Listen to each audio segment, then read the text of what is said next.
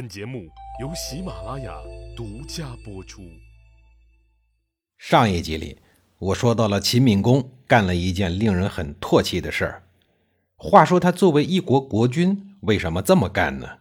原因大概有这么三点：一是宋国国君宋康王太差劲，大有他祖先商纣王的暴躁风范，很不得人心；二是为了钱。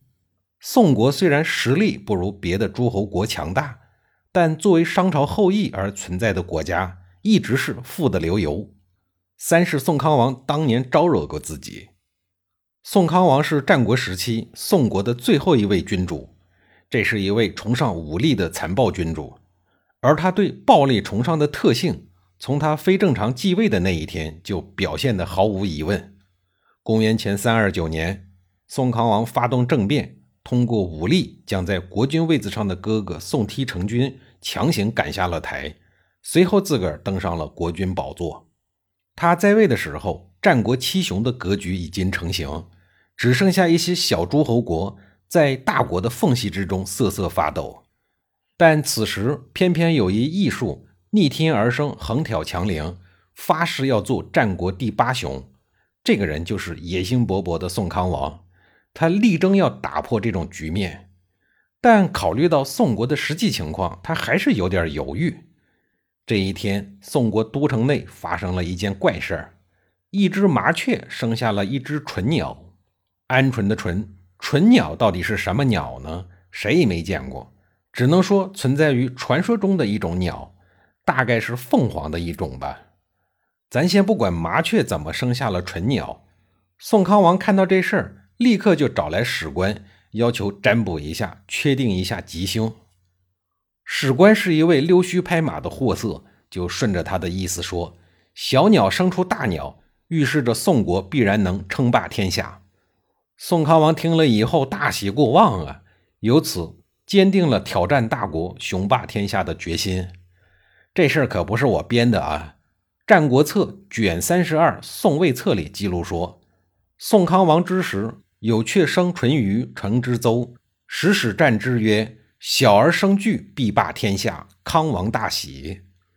宋康王认为没有人再可以阻拦他了，开始变得更加的狂妄自大，目中无人。在他的眼里，所有的一切都如蝼蚁般低贱，不值一提。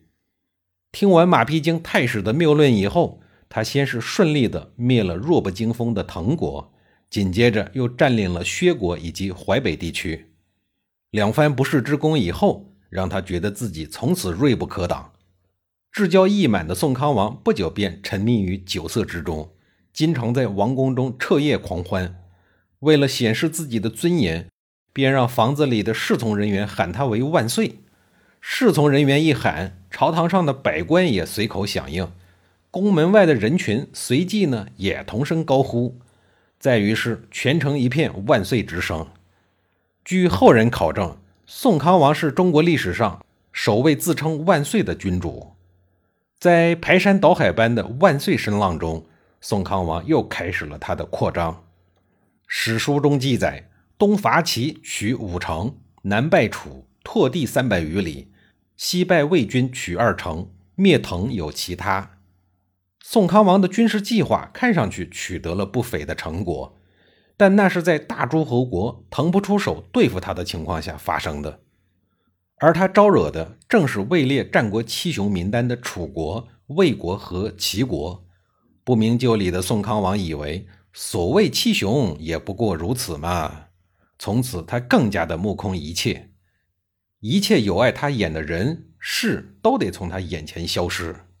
最严重的是，他连看苍天和看大地都不顺眼。他开始用箭射苍天，用鞭子鞭打大地，意思是天和地都必须降服于我，听命于我。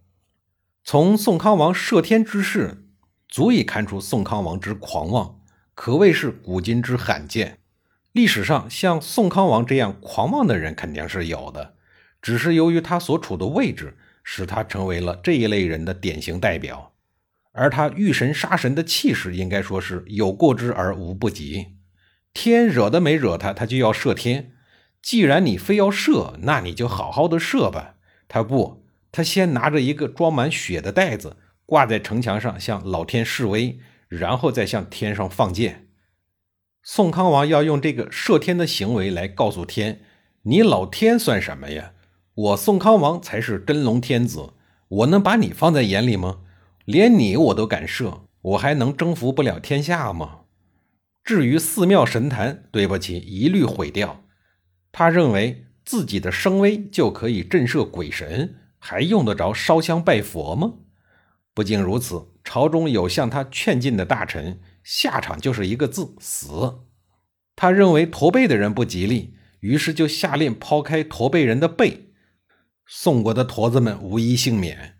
百姓们早晨竟然想过河，对不起，下场就是月刑伺候，也就是砍掉双脚。宋国百姓对宋康王的非人类行径十分的恐慌。谁也不知道他还能干出什么别出心裁的事儿，因此宋国百姓和其他诸侯都称宋康王为桀宋，说宋军会干出他祖先商纣王干过的事儿，不能不杀。随即，宋国国内陷入了骚乱之中。此刻，善于投机的秦闵王立刻背弃了五国盟友，悄悄地组织了魏国、楚国，一举进攻了宋国。宋国百姓四处逃散，国都被攻破以后，宋康王一路疯跑，跑到了魏国的温邑，也就是今天的河南温县的境内。随后被追上来的齐军抓获，当场处死。国君死了，宋国亡，享国七百五十三年。